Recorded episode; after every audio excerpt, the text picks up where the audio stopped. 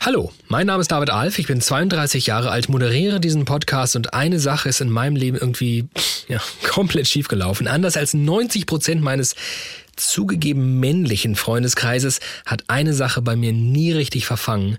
Fußball.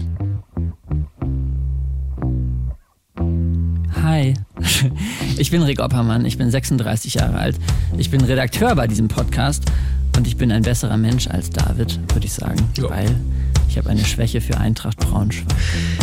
In dieser Folge wird es um Fußball gehen, denn Fußball ist, ob ich äh, das jetzt nachvollziehen kann oder nicht, das letzte große Lagerfeuer. Vielleicht ein kleiner Restkit in dem immer breiter werdenden Fugen der Gesellschaft.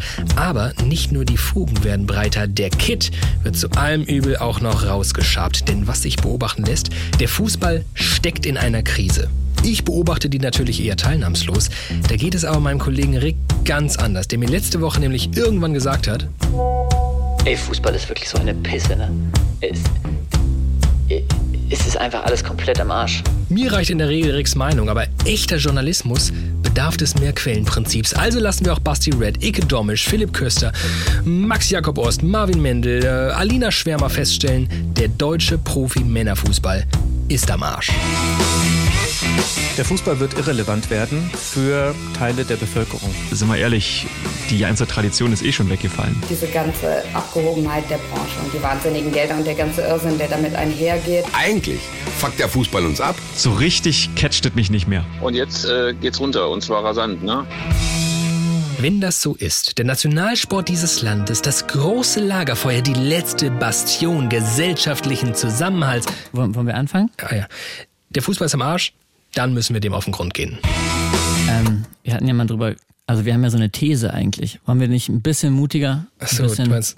Okay, äh, ja, genau, dass ja, du gleich so sagst, pass mal auf. Okay, ah ja.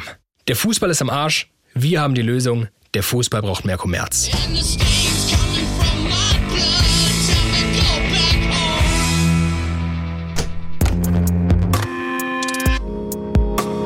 Ich bin David Alf und das ist eine neue Folge von Studio Komplex.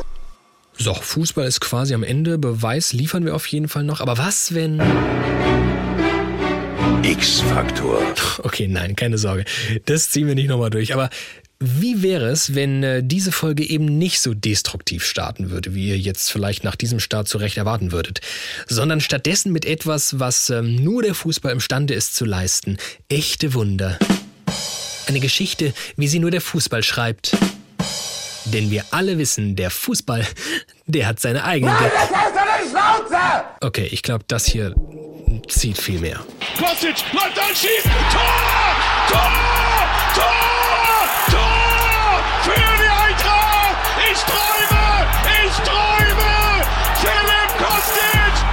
Boré hat linke Position, 25 Meter, könnte schießen, schießt! Tor!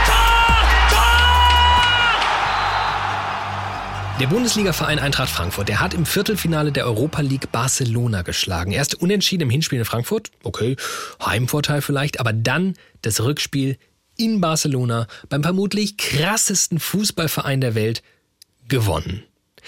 Und der Hessische Rundfunk, der leistet sich aber weitem nicht nur uns, die wöchentliche in Podcast gegossene Selbst- und Gesellschaftskritik, auch das YouTube-Format Fußball 2000 beherbergt er.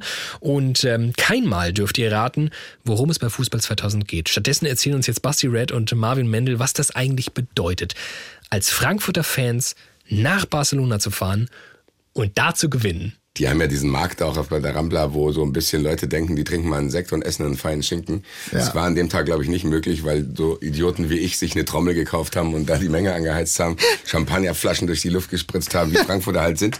Ein bisschen assi, aber mit Style. Und dann dieser Moment war für mich der krasseste nach dem Spiel, weil alle haben sich gesammelt. Du hast gemerkt, okay, so viele sind das wirklich, weil alle, jeder Barcelona-Fan war aus dem Stadion. Das Stadion war dann uns nach dem Spiel und du hast gemerkt, okay, das ist quasi fast das halbe Stadion. Da passen 100.000 rein, das ist fast die Hälfte, das sagen, deswegen komme ich auf diese 40.000, die dann da standen, die dann aber auch erstmal zusammen mit der Mannschaft einfach gesessen haben. Man hat, die Mannschaft hat auf dem Boden gesessen, wir haben gesessen, nicht gestanden und nicht geschrien und haben einfach, ich glaube, jeder hat das Gefühl gehabt, okay, gerade ist es wichtig, dass wir diesen Moment nicht irgendwie wegschreien, sondern dass wir den erstmal saugen. So, du sitzt da und saugst diesen Moment, du guckst dir diese Mannschaft an, du denkst, oh, was ist hier gerade passiert? Die Mannschaft hat das Gleiche gemacht. Und dann wurde ein Schalter umgelegt und alle sind rumgesprungen, es wurde gefeiert, es wurde laut gefeiert, es wurde rührend gefeiert, es wurde im Herzen von Europa gesungen. Wir standen da, du hast tausend Leute im Arm gehabt, die du kanntest oder auch nicht kanntest. Der eine hat geweint, der andere hat gelacht, der andere hat geschrien. Ich gleichzeitig, glaube ich, alles. Und dann gehst du aus diesem Stadion raus und bist einfach fix und fertig. So, bist fix und fertig, weil du denkst, okay, das war, glaube ich, ist in menschlichen Körpern nicht vorgesehen. Diese Glückshormonproduktion, die ist dann wahrscheinlich sogar so, dass du danach einen Arzt aufsuchen musst, damit er das überwacht, damit du nicht irgendwie schwer depressiv wirst danach. Ich glaube, du musst auch aufpassen, weil du nur so eine bestimmtes, äh, bestimmte ja. Anzahl an irgendwie Glückshormonen hast. Das und wenn die irgendwann ausgeschüttet sind, dann geht's halt nicht mehr das weiter. Ist wie früher Marvin. Ich meine, Marvin, wir haben beide früher ein bisschen Computer aufgezockt. Ja. Das ist wie wenn der Rechner eingefroren ist, weil der Lüfter nicht hinterherkam. Ja, ja. Man muss aufpassen, dass du nicht ein, oh, einfrierst und dann sagst, hier Leute, das ist zu viel gewesen gerade für dein Motherboard. GTA 3. Ich höre sie da so reden und ähm, mich selbst überkommt schon auch so eine Art Mini-Euphorie. Aber wenn ich ganz ehrlich zu mir selbst bin, ich habe eigentlich gar keine Ahnung, wovon die da sprechen. Ich bin und ich war noch nie Fußballfan. Ich weiß gar nicht, ob ich von irgendwas so sehr Fan bin. Was ehrlich gesagt auch fast ein bisschen schade ist. So, wenn man das so hört. Womit wir dann übrigens wohl mal abbiegen sollten, hin zur eigentlichen Problematik. Denn es scheint ja fast so, als müsste nicht nur ich bedauern, diese Fankultur nicht nachempfinden zu können. Ja, aber ich glaube ehrlich gesagt, dass Barcelona an dem Tag halt auch gemerkt hat, was sie verloren haben. Deswegen waren die, glaube ich, so traurig ja. oder so sauer auch. Was, gemerkt, was, haben die verloren? Die haben diese organische Liebe verloren, die ein Fußballfan entwickelt für seinen Verein. Weil die haben viele Touristen im Stadion, die dann halt ja. bereit sind, wenn du den 20 Euro mehr gibst, die Karte herzugeben. Ein Eintracht-Fan, der würde dir die Fresse einhauen, wenn du den nur fragen würdest, ob du die Karte haben darfst. Wenn jetzt ein West Ham-Fan morgen zu mir kommen würde und sagen, ich gebe dir die vierfache Preis für deine Karte, dann würde ich sagen, ich rufe gleich deine Mutter an. Also, also es ist am Ende so, die haben diese organische Liebe verloren, haben dieses Plastikprodukt teilweise irgendwie sich erschaffen, haben nur noch ganz wenige aktive Fans, weil sie sie auch raushaben wollten. Und dann werden die halt von dieser Liebe und von dieser von, ja, von dieser gewachsenen Liebe in Frankfurt, die ja über Generationen geht, einfach erschlagen und haben gemerkt, scheiße, eigentlich ist das ja viel geiler als das, was wir hier haben. Mhm. Wenn dann irgendwie ein Otto kommt, der so ein bisschen klatscht und Exit through the Gift Shop mäßig sich noch so einen Schal kauft. Es ist am Ende dann was anderes, wenn ich saß mit meinem Kumpel, da war der Großvater von den Enkeln dabei und er. Das waren drei Generationen, die saßen am Eintracht-Trikot. Und denen hat das allen auf ihre Art und Weise die Welt bedeutet. Und das kannst du dir, liebe Grüße nach Leipzig, das kannst du dir mit keinem verschissenen Geld kaufen.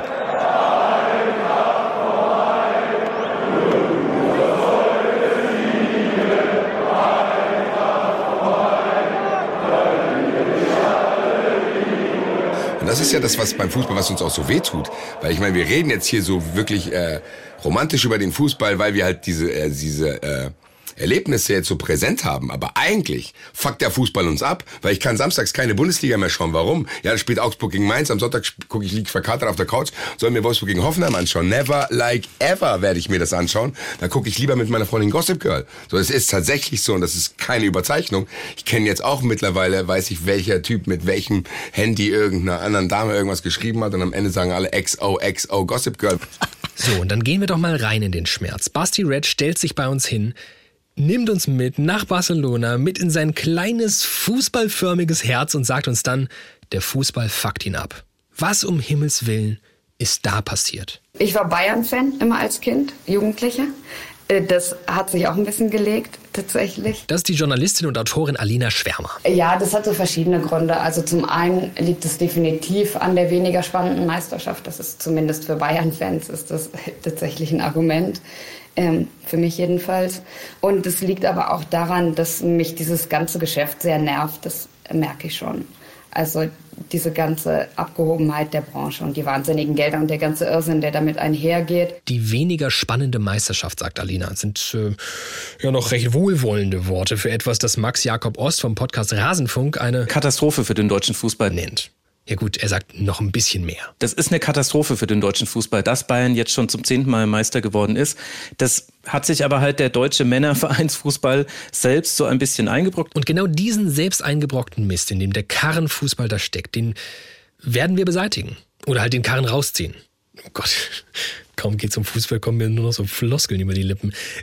Kurzum, wir haben das Problem erkannt. Fußball ist einfach unfassbar langweilig und berechenbar geworden. Und wir präsentieren euch heute die Lösung. Denn dass der Fußball da offenbar aus eigener Kraft nicht mehr rauskommt, Das erklärt uns auch dieser Herr hier. Ich bin Philipp Köster, Chefredakteur und Gründer des Fußballmagazins Elf Freunde. Wenn ich nicht gerade am Heft arbeite, katalogisiere ich meine Eintrittskarten oder bügle meine Arminia-Fahne, denn ich bin großer Anhänger des ruhmreichen, noch Erstligisten Arminia Bielefeld. Okay, Philipp, dann äh, schildere doch mal. Die große Problematik in Deutschland. Jeder Vermarkter der Bundesliga und der Champions League würde dir sagen, ach was, Krise, das Lächeln war weg äh, und Fußball ist immer noch der heißeste Scheiß auf diesem Planeten, was den Sport angeht. Aber wenn man ein bisschen guckt, wie unfassbar angesagt Fußball mal in den letzten Jahren war, so zwischen 2006, also Sommermärchen WM im eigenen Lande und vielleicht 2014, 2016, als die Deutschen dann Weltmeister geworden sind äh, und heute, dann gibt es einfach viele, die abwinken, die sagen, mit diesem Fußball will ich nichts mehr zu tun haben, ich will nichts mehr mit der Nationalmannschaft zu tun haben, mit diesem ganzen aseptischen Quatsch von die Mannschaft und diesen ganzen Olli Bierhoff äh, Geschichten von perfekter Vermarktung. Ähm, also man merkt tatsächlich, es sind viele Leute ein bisschen angewidert, die ganz große Begeisterung ist weg und man merkt es inzwischen eben auch am Geld. Ne? Also die internationale Vermarktung der Bundesliga wird weniger, das immer wieder neue, größere Fernsehverträge kommen, ist nicht gut. Und man merkt es eben auch an ähm, der Ignoranz der jungen Leute. Ne? Die gucken sich vielleicht auf TikTok oder auf Insta oder anderen sozialen Medien noch ein paar Clips an, kurze. Aber dass die regelmäßig sagen, ich gehe ins Stadion und ich gucke mir auch stundenlang die ganzen Spiele an, das ist nicht mehr so. Äh, insofern kann man sagen, die Krise ist angekommen und irgendwann werden sie die Oberen, also die äh, Macher in den Vereinen und in den Verbänden auch nicht mehr ignorieren können. Ja, richtig gut. Das ist übrigens das, was man im Journalismus Fallhöhe nennt. Wir haben den Fußball erst so richtig ins Unendliche gejubelt, dann kam die Bedrohung, also dieses nahende Ende. Und was kommt als nächstes? Klar, der Widersacher. Irgendwer muss ja schuld sein an der Misere. Und was könnte das bei einem halbwegs jungen öffentlich-rechtlichen Format, wie wir es sind, so sein? Klar. Das ist Kapitalismus in Reinkultur, was wir da erleben. Genau. Fußball ist eine absolute Geldmaschine. Aber wie funktioniert diese Geldmaschine? Max Jakob Ost kann uns das erklären, den habt ihr schon mal gehört. Der hat das Ganze eine absolute Katastrophe für den deutschen Fußball genannt. Aber weil es sich ziemt, stellt er sich nochmal so richtig vor. Mein Name ist Max Jakob Ost. Ich habe den Fußball-Podcast Rasenfunk, der Werbe, Paypal und sponsorenfrei ist. Und ich habe in einem langen Podcast, Elf Leben heißt der, die Welt von Uli Hoeneß nacherzählt und darüber ganz viel über die Finanzierung des deutschen Männerfußballs gelernt. Scheint mir also, als sei Max der Richtige für unsere Fragen. Also, wie genau fließt das Geld in der Bundesliga? Und vor allem, warum fließt so viel in die Taschen der Bayern? Und macht so den Wettbewerb kaputt. Ja, das Fernsehen spielt da die Hauptrolle, weil das Fernsehen ist quasi die Einnahmequelle, die jetzt die größte Bedeutung hat für alle Männerfußballvereine in Deutschland. Lange Zeit waren es die Zuschauereinnahmen. Auch da hatten die Bayern immer schon einen Vorteil gegenüber anderen Mannschaften, weil man das Olympiastadion seit 1972 hatte, das einem in den Schoß gefallen ist. Das mussten nicht die Bayern selber bauen. Und damit hatten sie ab dann bei einem ausverkauften Spiel hatten sie über eine Million D-Mark Einnahmen.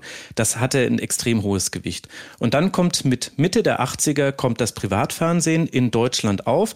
Und damit gibt es erstmal eine Konkurrenz Konkurrenz zum öffentlich-rechtlichen Fernsehen. Und zum ersten Mal werden die Fußballrechte, die vorher für relativ wenig Geld an die öffentlich-rechtlichen lizenziert wurden, die werden viel, viel teurer. Und auch die Präsentation des Fußballs wird komplett anders. Denn die Privatsender, die finanzieren sich über Werbung, die wollen, dass wir alle einschalten. Die können jetzt nicht bei einem 0 zu 0 sagen, das ist ja ein richtiges Scheißspiel, ich sag's jetzt einfach mal, sondern die sagen, Mensch, schauen Sie sich doch mal an, wie er diesen Sprint angezogen hat, das ist ja Wahnsinn. Und hier unser Experte Paul Breitner, wie siehst du denn das? Und ach, wir haben noch ein Gewinnspiel, bleiben Sie unbedingt dran. So haben die den Fußball verkauft. Und ab den 90ern dann ist es so, dass dann das TV-Geld die Zuschauereinnahmen komplett eigentlich abgelöst hat in ihrer Bedeutung. Und seitdem hängt der Fußball am Tropf des Fernsehens und dementsprechend kommt da dann halt auch die ökonomische Ungleichheit her, weil man dann irgendwann angefangen hat, die großen Geldströme, die da reingekommen sind, nicht mehr gleich zu verteilen, so wie es am Anfang noch war. Und hier beginnt es jetzt spannend zu werden, denn irgendwie ist es ja bis hierhin total logisch. Mehr und mehr Geld strömt in die Bundesliga und das muss ja erstmal gar nicht schlecht sein. Wie kann es aber sein, dass offenbar die Rechnung ist, je mehr Geld drin steckt, umso schlechter wird das Produkt? Spoiler, weil die Verantwortlichen nicht zu verstehen scheinen, was das Produkt überhaupt ist, nämlich spannender Fußball. Aber der Reihe nach. Was stattdessen passiert, haben wir mal anhand eines kleinen, an der Realität orientierten Beispiels illustriert. Wie wird das Geld in der Bundesliga überhaupt verteilt? Ja, guten Tag. Ich bin ein kleiner aufstrebender Verein, gerade in die erste Liga aufgestiegen und äh, wie sagt man, jung und hungrig, also auch finanziell. Da sind Sie hier genau richtig. Sehen Sie diesen Topf? Hm, ja, schön voll. Fast 600 Millionen. Die nationalen Fernseheinnahmen der deutschen Fußballliga. Und davon kriegen Sie jetzt was ab. Nach dem Prinzip Gleichverteilung. Bitte sehr. Und für den Herrn aus Bayern auch. Vergelt's Gott. Hey, der, der dicke Bayer kriegt mehr als ich. Ja, äh, das Prinzip der Gleichverteilung kommt nur bei 53 Prozent der Gelder zum Einsatz. Weitere 42 Prozent werden nach dem Prinzip der Leistung verteilt und 3 Prozent nach dem Einsatzanteil selbst ausgebildeter Nachwuchsspieler, 2 Prozent nach der durch Umfragen ermittelten Marktstellung. Ja, das ist der raffinierte Zauberschlüssel der Gerechtigkeit. Hm, und äh, was ist mit dem zweiten Topf? Hm, Fast 200 Millionen. Die internationalen Fernsehvermarktungseinnahmen der DFL. Da kriegen Sie auch was ab. Nach dem Prinzip der Gleichverteilung. Ja, sicher. Äh, aber nur bei 35 Prozent der Einnahmen. Vergelt's Gott. Hey, der dicke Bayer hat schon wieder mehr als ich. Ja, der Rest wird nach dem Abschneiden in europäischen Wettbewerben und der UEFA 10-Jahreswertung verteilt. Äh, Da können Sie als Aufsteiger natürlich nicht viel erwarten. Also hören Sie mal. Ja, vor ein paar Jahren hätte der dicke Bayer einfach doppelt so viel bekommen wie Sie. Das war ungerecht. Da sind unsere raffinierten Verteilungsschlüssel doch ein Fortschritt. Jetzt hat er aber dreimal so viel wie ich. Ach ja, ja, dann äh, müssen wir das vielleicht nochmal überarbeiten. Da ist ja noch ein dritter Topf. Kann ich von dem vielleicht mehr haben? Ja, Pfoten weg, Kreuz umeinander. Tut mir leid. Der dritte Topf ist von der UEFA exklusiv für Teilnehmer europäischer Wettbewerbe. Da ist für den Herrn aus Bayern natürlich oft noch mal mehr drin als in den beiden anderen zusammen. Vergelt's Gott. Das ist aber total ungerecht. Gewinn du erst einmal die Champions League. Nachher kannst du die Goschen aufreißen. Oh, äh, äh, ja, vielen Dank. Wiedersehen. Wie gut, dass er die anderen Töpfe nicht gesehen hat. Merchandising, Vergelt's Gott. Werbung, Vergelt's Gott. Spieler. Wir stellen also fest, das Geld wird super ungleich verteilt. Nämlich, wenn der Liga so richtig delivert, der kriegt auch am meisten. Ja, okay, regt mich jetzt spontan gar nicht so übermäßig auf. Also klingt irgendwie nach Leistungsprinzip. Wo, wenn nicht im Sport, soll das greifen? Aber wie immer ist es nicht ganz so einfach, denn die Tatsache, dass die Gelder aus internationalen Wettkämpfen so krass gestiegen sind, macht die Bundesliga auf eine Art noch irrelevanter und vor allem noch langweiliger. Max bringt's ganz gut auf den Punkt. Früher war es da auch so, dass es einen Solidaritätsbeitrag gab. Das heißt, jeder deutsche Europapokalteilnehmer hat äh, Teile seiner Einnahmen auch an die Liga weitergegeben. Das ist jetzt eigentlich fast gar nicht mehr so.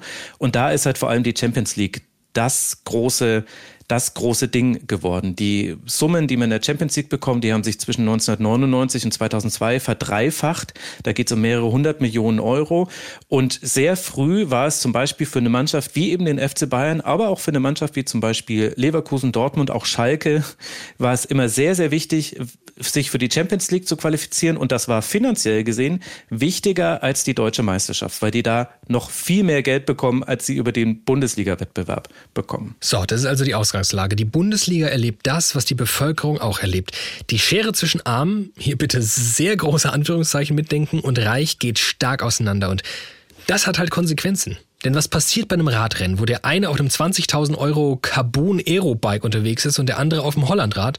Exakt, der auf dem Hollandrad tritt gar nicht erst an.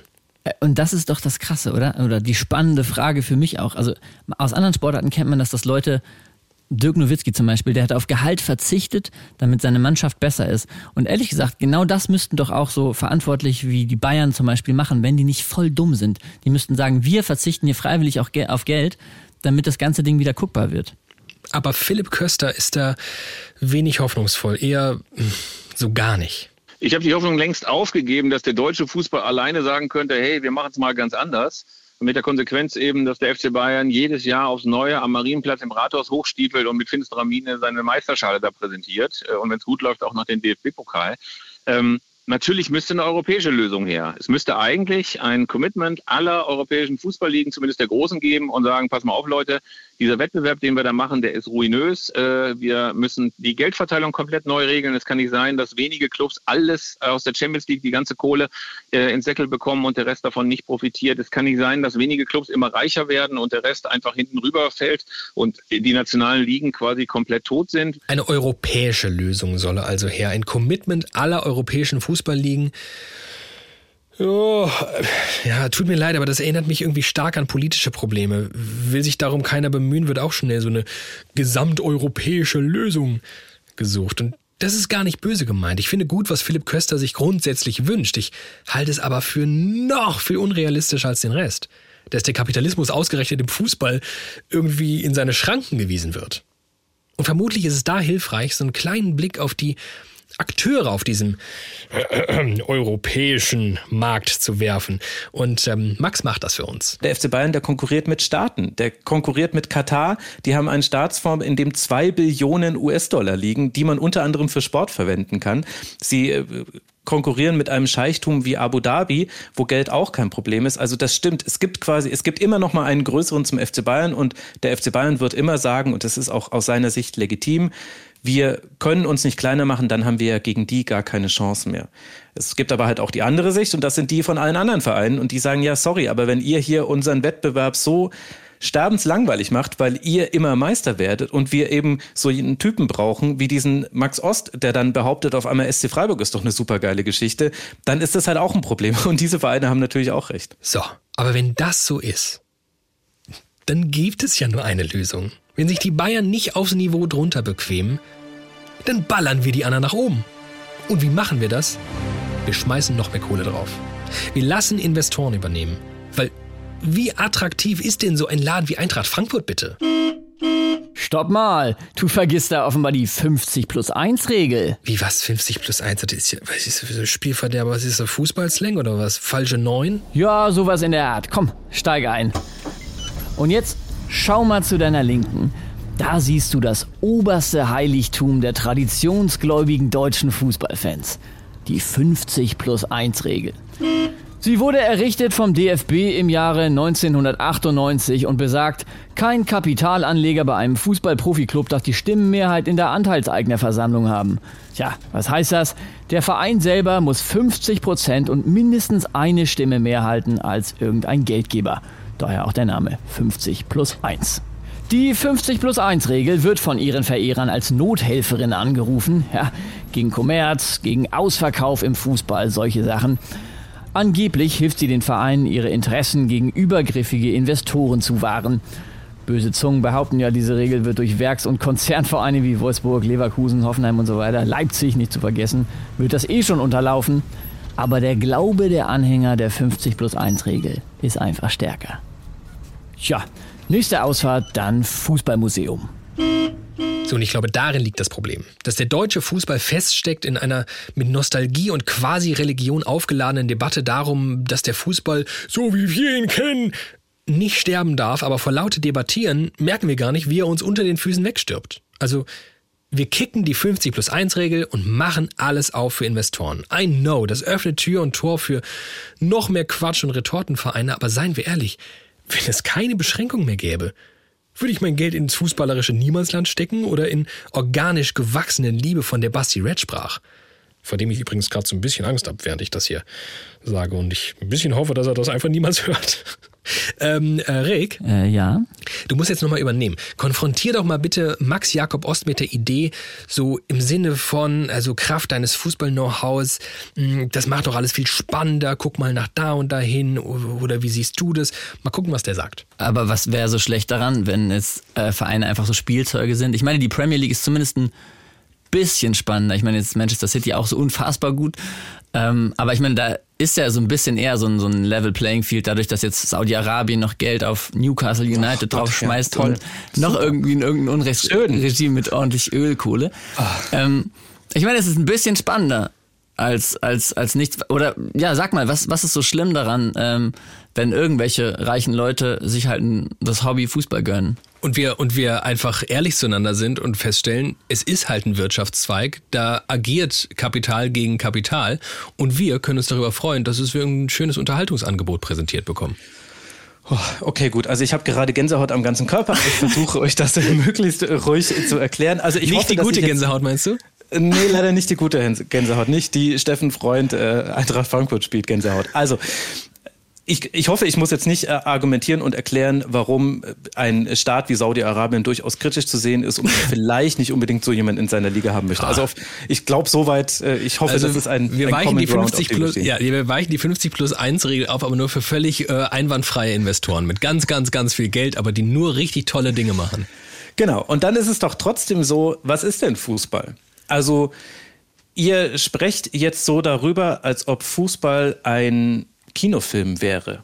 Also da muss sich jemand eine gute Storyline ausdenken. Das soll ein äh, drei Stunden Blockbuster sein und dann gehen wir da rein, zahlen da auch gerne unseren Eintritt für und dann werden wir gut unterhalten. Und es gibt natürlich Menschen, für die ist Fußball genau das. Es gibt aber auch ganz, ganz viele Menschen, für die Fußball viel, viel mehr ist. Die Investoren, die nehmen einen Verein und dann klappt das oder klappt es nicht und irgendwann ziehen sie weiter und die sind dann im Grunde ähnlich wie die Spieler, die kommen und gehen. Was bleibt, sind die Fans. Was bleibt, sind die Strukturen, die dieser Verein innerhalb seiner Region aufgebaut haben kann, wenn er sich darum bemüht. Fußball ist ja nicht nur der Leistungssport. Fußball hat eine wichtige soziale Funktion für unsere Gesellschaft. Fußball ist ein Ort des Zusammenkommens. Fußball ist ein Ort, an dem man vielleicht auch besser als in anderen Teilen der Gesellschaft diskriminierungsfrei, also möglichst, also wir hoffen das natürlich, aber da, da, da wird ja Integration zum Beispiel schon besser gelebt als in anderen Bereichen der Gesellschaft. Der Fußball hat eine Funktion. Das ist nicht einfach nur ein Kinofilm, den wir uns angucken, wo es darum geht, wie spannend er ist, sondern der hat auch andere wichtige Eigenschaften, die wir brauchen für unsere Gesellschaft aus ganz unterschiedlichen Gründen und auch auch das würde man der Spannung opfern, wenn man jetzt sagt, ja, ist uns doch egal, Hauptsache irgendwelche Investoren kaufen jetzt dann die besten Spieler, damit es auch in der Bundesliga spannend wird. Also mir ist es das ehrlicherweise nicht wert. Ja, okay, das leuchtet mir auch ein. Ich habe nichts gegen einen coolen Kinofilm, aber Erfolg allein hilft auch da nicht. Der kein Ohrhase unter den Fußballvereinen wird halt vielleicht sein Stadion ausverkaufen, aber bei Lambok sitzen immer noch die cooleren Leute. Aber ist das nicht wieder die pure Nostalgie? Ja, spontan lässt sich das so abfällig feststellen. In so Fußball als Popkultur. Aber der Vergleich Kinofilm, der hinkt doch total. Denn was wir aktuell im Fußball erleben, ist das perfekte Spiel nach Drehbuch. Seit zehn Jahren weiß jeder, wer Meister wird. Weiß jeder, wer Zweiter wird. Und Investorenkohle könnte die Spannung zurückholen. Und ich weiß, dass es eingefleischte Fans nicht hören wollen. Also ich kann dir ganz klar sagen, dass ich auf jeden Fall damit abschließen würde, wenn ein Investor aus einem despotischen Staat in der Eintracht, äh, bei der Eintracht Großinvestor wird, dann könnte ich damit nicht mehr, das könnte ich nicht mehr vereinbaren. Für mich ist auch die Katar Bei mir kommt es auch an, ob die. Champions League dann gewinnen würden. ja, das ist schon gedacht. Danke. Und da macht Basti doch voll den Punkt. Das Produkt ist der Wettkampf. Das Produkt ist ein spannendes Spiel. Aber okay. Ein weiterer Punkt wurde gemacht. Natürlich ist entfesselter Power-Investoren-Kapitalismus jetzt nicht ursympathisch. Ähm, aber dann lasst uns doch auch mal irgendwie damit umgehen. Also, und zwar so, wie bereits damit woanders umgegangen wird. Vielleicht hilft es ja schon, so ein paar Regeln vorzugeben.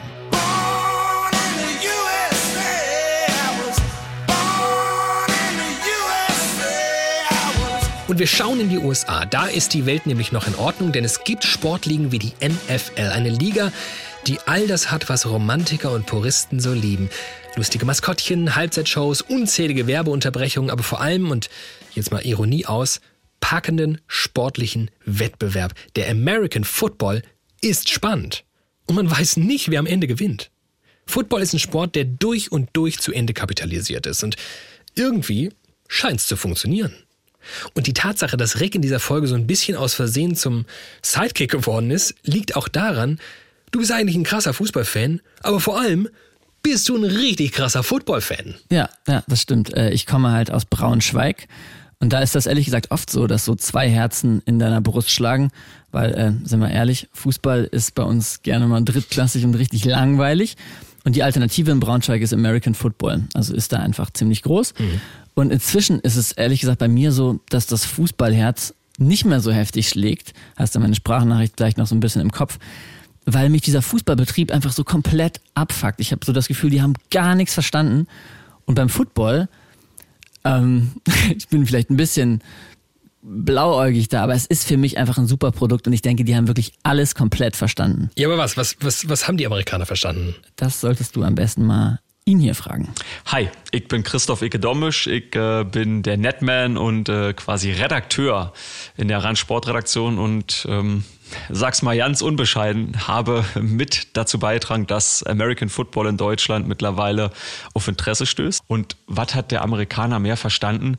Naja, die sportliche Relevanz für jede Team, eben auch für die Kleinen, ist ja nur denn da, wenn eine Chancengleichheit geschaffen wird. Und das hat der Fußball nicht verstanden. Genau, der Fußball, haben wir ja gerade gehört, tut im Prinzip alles dafür, dass die Kleinen gegen die Großen immer weniger Chancen haben. Alles ist darauf ausgerichtet, dass die Reichen immer reicher werden. Chancengleichheit, äh, Adela, sagte man in Bamberg, da habe ich mal studiert. Schöne Grüße.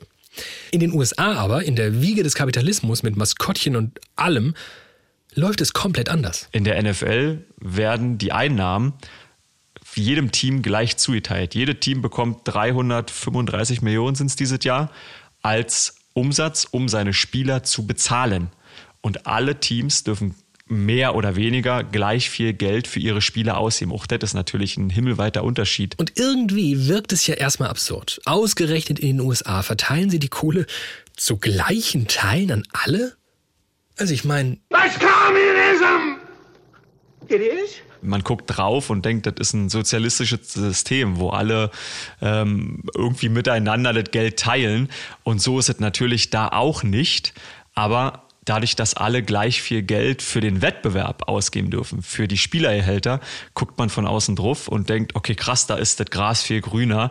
Am Ende ist es da auch nicht so viel grüner. Die haben halt schon einen Schritt weiter gedacht, um, um das Produkt sozusagen besser vermarkten zu können. Okay, das ist Sozialismus aus kapitalistischen Motiven. Kann man jetzt auch erstmal spannend finden.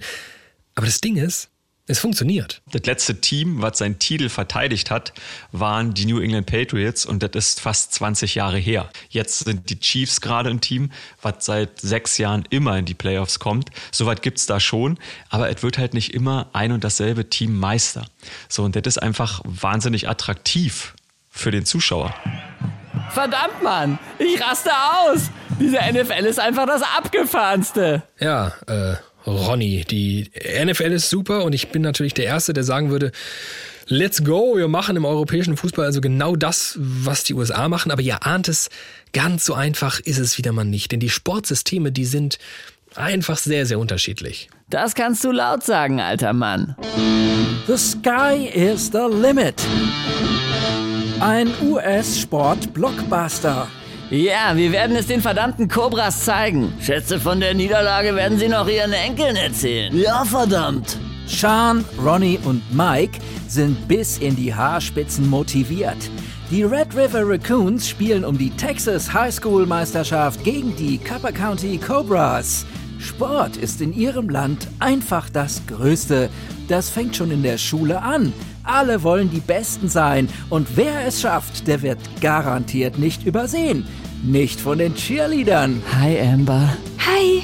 Und auch nicht von den Scouts der großen Universitäten, die auf der Tribüne hocken. Schaut euch die Nummer 12 an. Eine verdammte Granate. Den will ich für Alabama. Vergiss es, Mann. Ich kenne seine Mutter. Er geht nach Oregon. Stimmt. Ronnie geht nach Oregon. Ja, Mann meiner Mom zuliebe. Oh ja, und deine Mom darf sich auf noch mehr freuen, denn nach ein paar Jahren College kommt der Sprung in den Profi-Football. Ronny meldet sich für den sogenannten Draft. Beim Draft suchen die Profivereine sich nach und nach die besten College-Spieler aus. Und die müssen zu dem Verein gehen, der sie ausgewählt hat. Oh Gott, bitte schick mich nicht in dieses verfluchte Pittsburgh. With the 84th pick in the 2022 NFL Draft, the Pittsburgh Steelers select. Oh, nicht doch! Ja, da ist äh, ja, ein Riesenunterschied, weil der Fußball generiert sich aus einem Vereinssystem. So, in Amerika ist der Profisport ja sowieso einem College-System übergeordnet. Also man muss, es, man muss es schon mal so verstehen, dass in Amerika grundsätzlich der Sport Schulsport ist. Da wird Sport nicht in Vereinen organisiert, sondern an der Hochschule. Und alle Spieler, die auf einer Hochschule sind, also ihr Studium machen, können gleichzeitig auch eine Sportart wählen. Basketball, Football, wie auch immer. So, und aus diesem Hochschulsystem speisen sich die Profiligen. Haben wir verstanden, oder? Also in Amerika spielt Ronny erst an der Schule, dann an der Uni und landet auf diesem Weg bei den Profis. Und das wirklich, du, das ist wirklich so ein krasser Unterschied, den man nicht groß genug machen kann. Bei uns sind die Vereine ja von Anfang an involviert, ja. Selbst irgendwie dein Dödeliger, und du hast jetzt nie Fußball gespielt, ne? aber sagen wir mal, mein Verein von früher, lieben Gruß, Lehndorfer TSV, auf keinen Liebe Fall Grüße. TSV Lehndorf sagen, Lehndorfer oh, TSV, ganz liebe Grüße nach Braunschweig. Mhm. Ähm, auch selbst dieser Verein, der fühlt sich immer so ein bisschen schon so mit einem Bein in der Champions League, weil das Witzige ist ja, theoretisch wäre das möglich. Ja, die Idee ist einfach, weil jeder Verein kann es theoretisch bis ganz nach oben schaffen. Das ist nicht so abgekapselt. Die Idee ist also eine ganz, ganz andere. Hi. Du sollst nicht schwätzen, Junge, sondern Runden laufen. Aha. Das ist mein Sohn. Noch spielt er hier in unserem Dorfverein. Aber wenn der Scout kommt, dann wechselt er nächstes Jahr zur Eintracht und dann wird er deutscher A-Jugendmeister und dann kommt er in die erste Herren und in spätestens drei Jahren gewinnt er mir die Champions League, gell? Mhm. Also völlig andere Systeme. Trotzdem gibt es so ein paar Sachen, die könnte man sich mal abschauen aus diesem US-Sport. Wie zum Beispiel dieses Draft-System, das, wo Ronny vom College zu den Profis kommt. Verdammt, Mann, jetzt sitze ich hier in Pittsburgh. Was wäre denn, wenn man europäische Talente einfach genauso verteilen würde? Willkommen beim Bundesliga Draft. Das ist die Veranstaltung, bei der wir Ihnen, liebe Vereine, alle talentierten Spieler, die Sie mühsam ausgebildet haben, seit Sie zwölf sind, wegnehmen, um sie den anderen Vereinen zu schenken. Es wird sicher auch dieses Jahr wieder ganz große Klasse. Ja, okay, ist jetzt nicht so wirklich adaptierbar auf unser Vereinssystem. Aber was wir wirklich mal machen könnten. Salary Cap. Salary Cap. Salary Cap. Salary Cap. Das ist schnell erklärt. Sogar der wissenschaftliche Dienst des Bundestags hat sich schon mit diesem Salary Cap beschäftigt und beschreibt es so. Eine Gehaltsobergrenze, auch Salary Cap genannt, ist eine Regelung, die den Betrag begrenzt, den ein Sportverein für Spielergehälter ausgeben darf. Sie soll die Chancengleichheit zwischen den Vereinen erhöhen, indem die finanzstärkeren Vereine nicht durch die Zahlung höherer Gehälter einen Wettbewerbsvorteil erlangen können. So, und eine Gehaltsobergrenze heißt, alle Teams in, der, in den US-Profiligen dürfen eine Maximalsumme für Spielergehälter ausgeben. Egal wie viel Umsatz dieses einzelne Team generiert, egal wie viel Geld in der Kasse ist. Alle dürfen nur, ich sage jetzt einfach mal, damit es verständlich wird, 100 Millionen ausgeben. Danke, Icke. Mega fair, oder? Also kein Emirat, kein russischer Oligarch, kein FC Bayern darf mehr ausgeben als die anderen. Ist doch super. Oder? Naja, also leider muss man sagen, so eine Obergrenze, ist 100 Millionen, wie Icke vorgeschlagen hat, die musst du erstmal erreichen können. Und die bittere Wahrheit ist, selbst wenn wir 50 plus 1 kicken, was wir irgendwie eine gute Idee fanden, wird nicht automatisch jedes Arminia Bielefeld mit unendlich viel Kohle überschüttet. Das heißt, so ein Salary Cap. Selbst wenn es den geben würde, wo würde man den denn ziehen?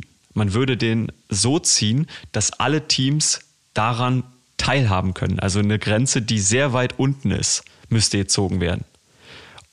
Das würde ja nicht funktionieren, weil wenn man in der Bundesliga diese Grenze zieht, dann könnten Vereine wie Bayern, Dortmund, alle, die international spielen und jedes Jahr spielen wieder Vereine international, überhaupt nicht mehr konkurrieren. Und weil es eben keine gemeinsame Liga gibt, es gibt nicht eine gemeinsame europäische Liga, ist es einfach schlichtweg nicht umsetzbar. Es ist nicht umsetzbar und deshalb würde jeder Versuch, diese Sache nicht besser machen. Und ich merke, wie sich natürlich bei so eingefleischten Fußballfans alles zusammenzieht, wenn ihr das hört. Eine gemeinsame europäische Liga. Aber im Ernst, eine Gehaltsobergrenze macht nur Sinn, wenn alle ungefähr gleich viel Asche haben. Also, was ist die Lösung? Könnte es die größtmögliche Katastrophe für alle FußballromantikerInnen sein?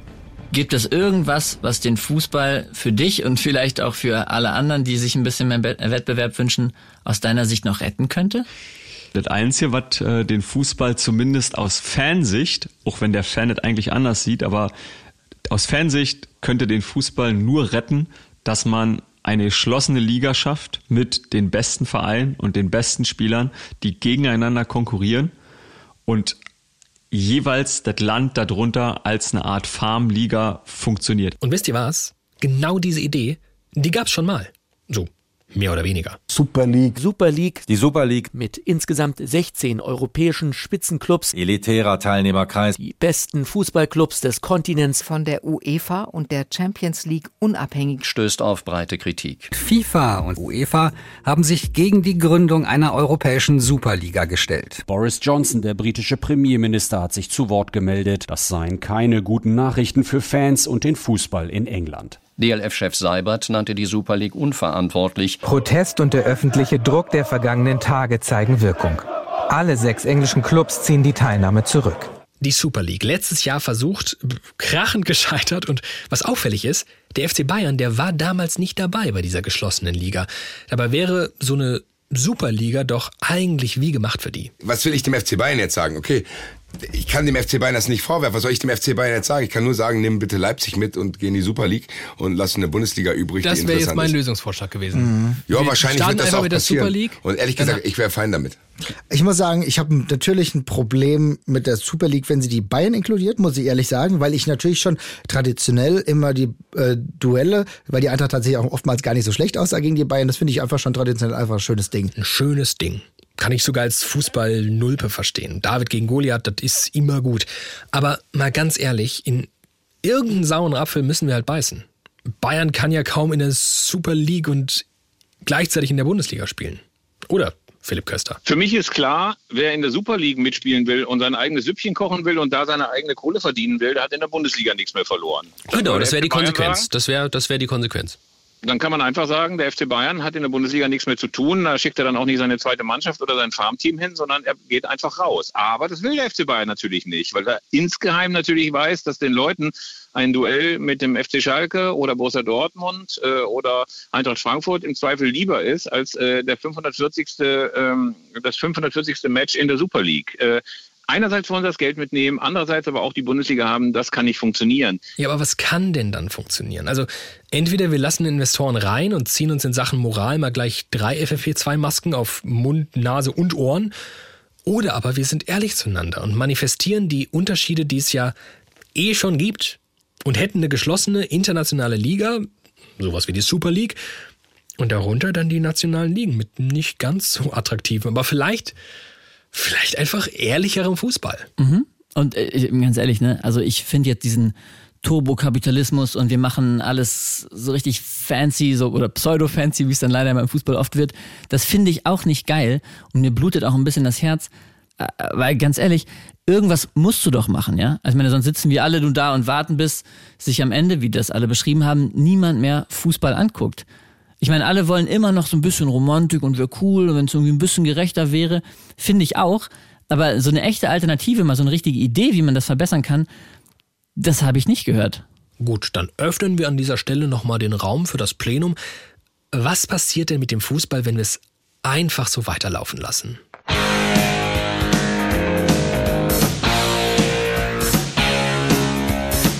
Also ändern wird es sich so oder so. Die Frage ist immer, in welche Richtung es sich ändert. Der Fußball wird irrelevant werden für Teile der Bevölkerung. Das, ich glaube, so einfach ist diese Antwort, weil man das auch jetzt schon sehen kann. Wenn Fans noch heranwachsen, dann sind das dann Fans vom FC Liverpool oder von Cristiano Ronaldo Junior oder wie auch immer dann die kommenden Stars heißen werden. Aber da wird sich niemand mehr für den HSV interessieren. Es sei denn, die Funktionäre, insbesondere der Verbände und die Funktionäre auch in den Clubs steuern jetzt gegen und versuchen tatsächlich wieder mal näher ran an den Anhänger, näher ran an den Fan zu kommen. Äh, allerdings, wenn man sich so mit denen unterhält, dann hat man nicht den Eindruck, als ob da jetzt der große Erkenntnisgewinn in den letzten zwei Jahren eingesetzt hat. Ja. Und es wäre ganz schön schade drum, oder? So ganz grundsätzlich. Was kann Fußball liefern, was sonst kein anderes Kulturprodukt liefern kann? Ich glaube, dass Fußball ist in Deutschland auch, aber wahrscheinlich international eigentlich besser schafft, unterschwellig das Gemeinschaftsgefühl hervorzurufen. Es ist scheißegal, was mein Nachbar denkt, was der irgendwie sonst gedacht hat, dass wir uns für 90 Minuten ähm, zusammenfinden, äh, egal welche Hautfarbe, welche Religion, dass wir ein gemeinsames Ziel haben und die Eintracht zum Sieg schreien. Ich glaube, dieses Gefühl der kollektiven, ja, das ist ein bisschen romantisch, aber dieser kollektiven Zusammenhalts, das ist für mich ganz wichtig im Fußball. Hast du noch was, Basti? Ja, das schon gesagt. Das ist im Endeffekt egal, wo du herkommst, egal welche Nationalität, egal alles mögliche, Cash, Mash, dies, das, völlig egal. Hast irgendwie so diese Zusammengehörigkeit, die aber auch jetzt nicht irgendwie toxisch ist wie in anderen Bereichen. Ich glaube, Marvin und ich, wir sind auch privat außerhalb vom Fußball befreundet. Aber ich glaube, Marvin und ich werden uns niemals aus den Augen verlieren, weil wir uns wahrscheinlich, wenn wir 60, 70 sind, vielleicht haben wir privat andere Interessen entwickelt und Marvin ist vielleicht nach Koblenz gezogen, weil er da eine Wrestling-Schule aufmacht. Gar keinen Fall. Aber ich weiß, wenn die Eintracht in Barcelona spielt, sehe ich Marvin wieder. Ja. Und dann ist Marvin mein Marvin und wir sind immer noch Freunde, egal ob wir uns vielleicht aus den Augen verloren haben. Und so ist es halt mit vielen, vielen Leuten. Das ist im Endeffekt, wie ich es auch schon mal gesagt habe, einfach Familie. Und ich bleibe dabei. Die mir einzig realistisch erscheinende Maßnahme, um das Kulturgut Fußball zu retten vor der kompletten Bedeutungslosigkeit, ist der Kapitalismus. Und jetzt ah, habe ich Gänsehaut. Und nicht die gute. Nein. Lass ganz schnell Schluss machen hier. Das war Studio Komplex für diese Woche und äh, uns gibt's bei, äh, ja, hier überall, wo es Podcasts gibt, äh, sogar bei Twitter und auch bei Instagram. Wenn ihr Themenideen oder Wünsche habt, dann schreibt uns eine DM oder auch eine Mail, das geht auch, studiokomplex.hr.de. Wenn ihr den Kapitalismus gleichzeitig so hasst und liebt wie wir und ähm, uns gut findet, erzählt Menschen davon, den Studiokomplex auch gefallen könnte. Diese Woche in der Redaktion waren Rainer Dachselt, Annalisa Löw, Rick Oppermann. Unser Artwork haben wir Brigitte Siebrecht und Felix Leichum zu verdanken. Dass das hier so herrlich klingt, Tim Grobe. Wir sind ein Produkt des Hessischen Rundfunks. Ich bin David Alf und äh, ich sag Tschüss.